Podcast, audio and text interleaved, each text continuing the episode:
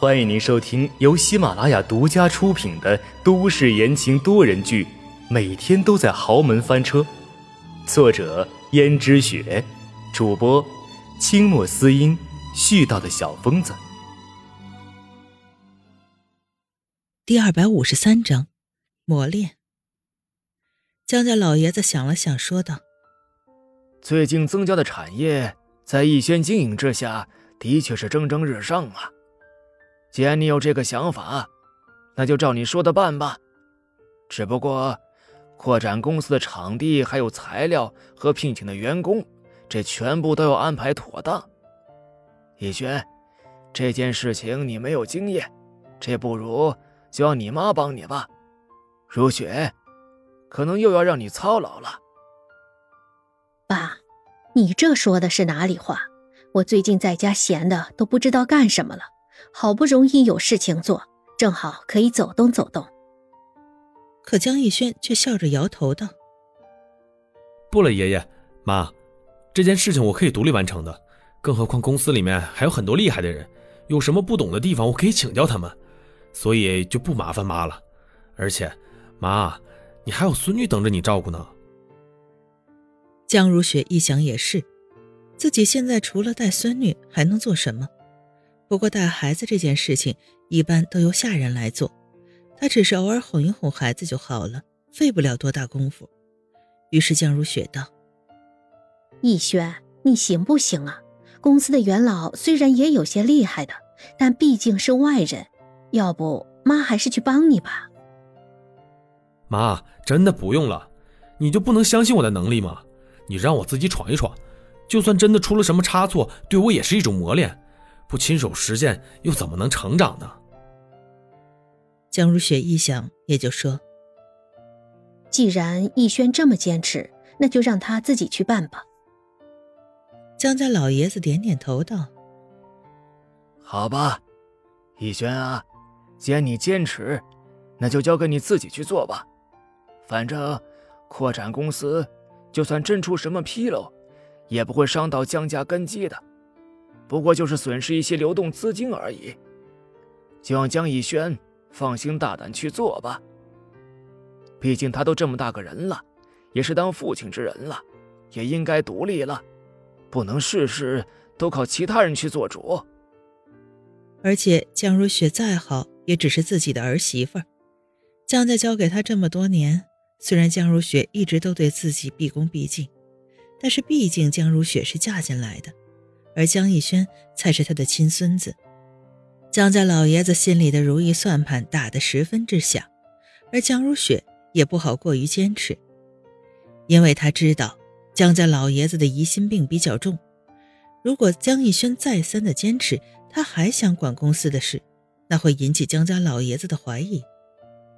其实之前江家老爷子并不是对他没有怀疑，毕竟江如雪当年盛年又很年轻，又没有给江家生下一儿半女，可为什么一直留在江家呢？如果是寻常的女人，年纪轻轻死了丈夫，也没有儿女，说不定会改嫁的。而且现在又不是什么旧社会，江如雪这么年轻，完全可以去追求自己的另一段幸福。为什么要把大把大把的好年华都耗在江家呢？江家老爷子曾经找江如雪谈过，是不是有改嫁的意愿呀？但是江如雪都否认了。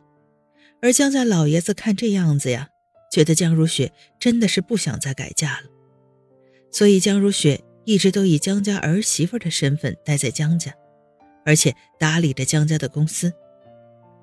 刚开始的时候。江家老爷子也是万般的不放心，但是后面经过各种的考证，也就渐渐放下心来了。但是江家老爷子的心里一直犯嘀咕：江若雪年纪轻轻，又没孩子做拖油瓶，为什么就是不愿意改嫁呢？现在不是旧社会了，不需要女人三从四德，从一而终，甚至就连江如雪的家人也曾经来劝过她再嫁。可是都被江如雪拒绝了，还把江如雪的母亲气得够呛，也不知道江如雪这葫芦里卖的是什么药，而江家的老爷子会担心江如雪是另有所图的。虽然这么多年来江如雪一直对自己毕恭毕敬，不显山不露水，但是这疑团一直在江家老爷子心里存在的，所以现在看见江逸轩竟然拿走了管理江家的权力中心，也觉得放心了。因为江逸轩再怎么说也是他的亲孙子，他唯一的孙子呀。现在江逸轩虽然有两个孩子，但都是女孩。于是姜老爷子说：“对了，逸轩呢，你现在虽然有两个孩子，但是毕竟都是女孩子。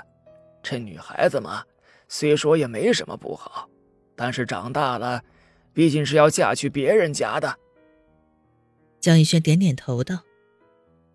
我知道了，爷爷。江如雪说：“爸，这种事情急不来的。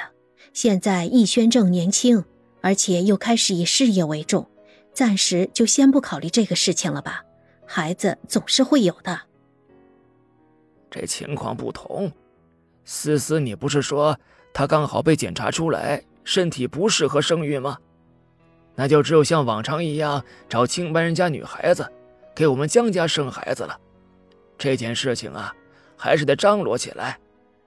逸轩呐，工作再忙再重要，也比不上给江家传宗接代重要啊。我知道了，任凭爷爷和妈安排就是了。好的，爸，等我以后有机会啊，再给他挑合适的女孩子。不是有机会，是要自己去挑选。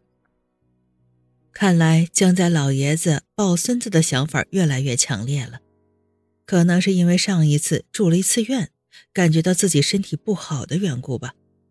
他也害怕呀，怕自己有生之年没有看到江家后继有人，所以心里会有些焦急，于是开始催促江如雪和江逸轩。江逸轩安慰性的说了一句：“爷爷，你不用担心，孩子总会有的。